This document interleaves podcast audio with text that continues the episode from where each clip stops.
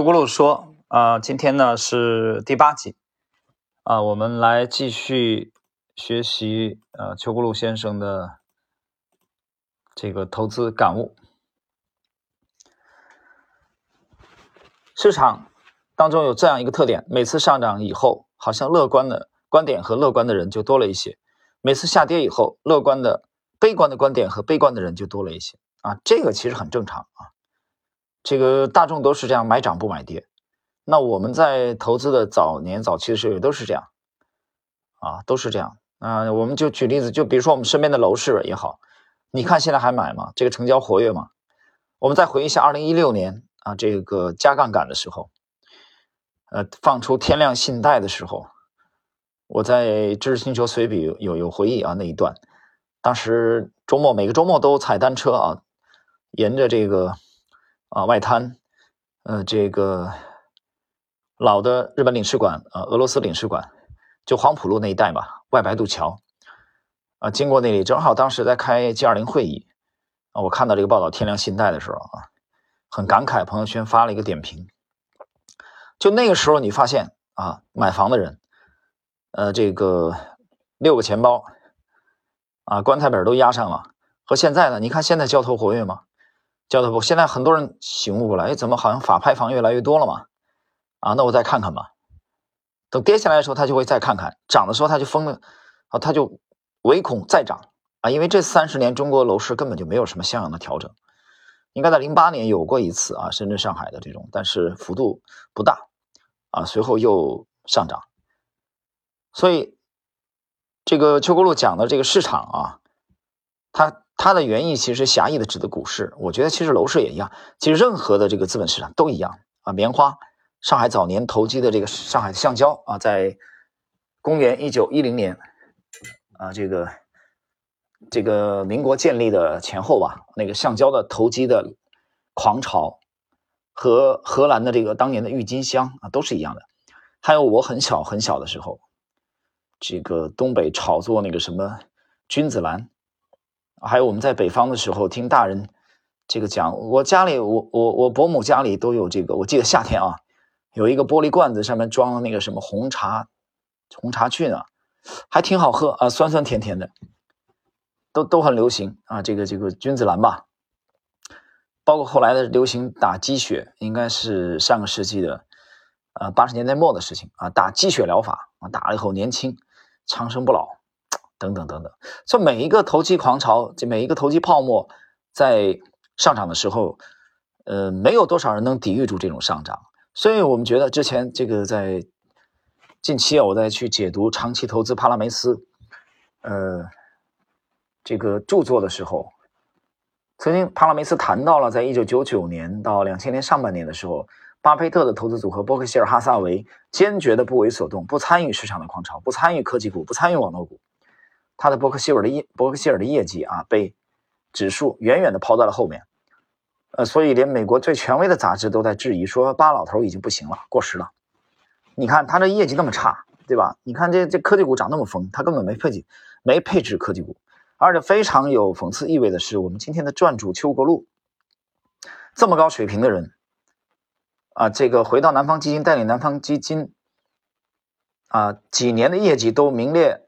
行业翘楚的背景之下，在二零一三年，也是由于看空、看不懂创业板的上涨，啊，基本上没有参与创业板，面临了很大的压力，最后没有办法辞职，离开了南方基金。所以，再优秀的人、再牛的人，你都有被市场抛离的时候，都有状态相对不是那么好的时候，或者说你再牛的人也不可能跟上市场每一个起伏。但大众是这样，大众只看短期的。对吧？你现在涨了，你没参与或参与少了，你这个表现就是不行。所以他讲上涨的时候乐观的人多一点，下跌的时候悲观的人就会多一点。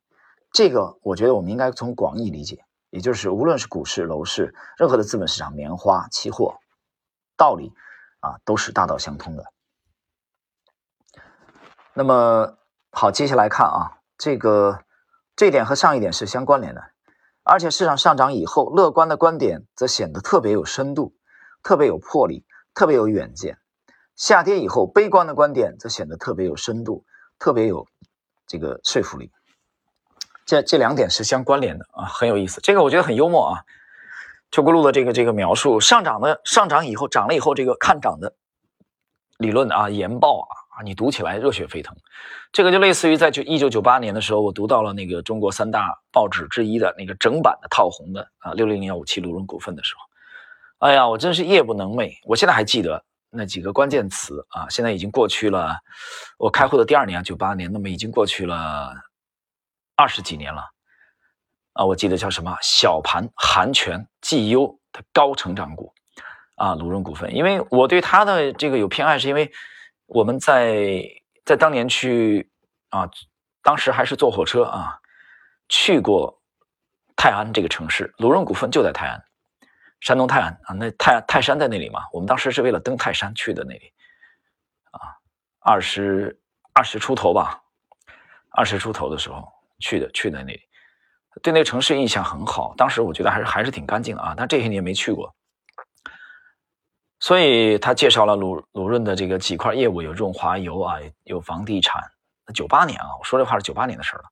所以你读那个报道以后啊，你觉得真的热血沸腾。当然，当时鲁润也是啊，也是在涨的。其实这个这个研报，这个整个占了上这个报纸一整版的研报发出来的位置，正正是希望像我们这种。啊，菜鸟像我们这种这个屌丝去接盘的时候，所以当我们介入以后，没有多长时间就跌去了百分之五十，啊，给了我重重的一棒。从那次以后，我就明白了。所以在这个知识星球半不红的专栏，我有系列的回忆的啊，整个这个这个经历啊当中有有一集就写这个的。就从那从那次以后，所有的证券类的报刊、报纸、杂志啊、电视，后来的古巴。啊什么股评，通通滚蛋，再也不看了。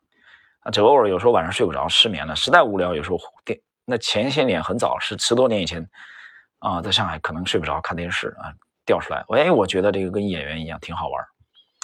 啊，当小品来看，那把它当赵本山的这种二人转来看，纯粹取乐的。只有这种情况下才会去看看这些东西。所以最难能可贵的是什么呢？那我们颠倒过来啊，总结一下今天的，就是。在下跌的时候，要看到机会；在上涨的时候，要看到风险。啊，所以秋国路今天呢，我觉得我们去呃分享秋国路的这两点感悟啊，这是给我的启发。好了，我们今天的这个第八集啊，秋国路说就到这里。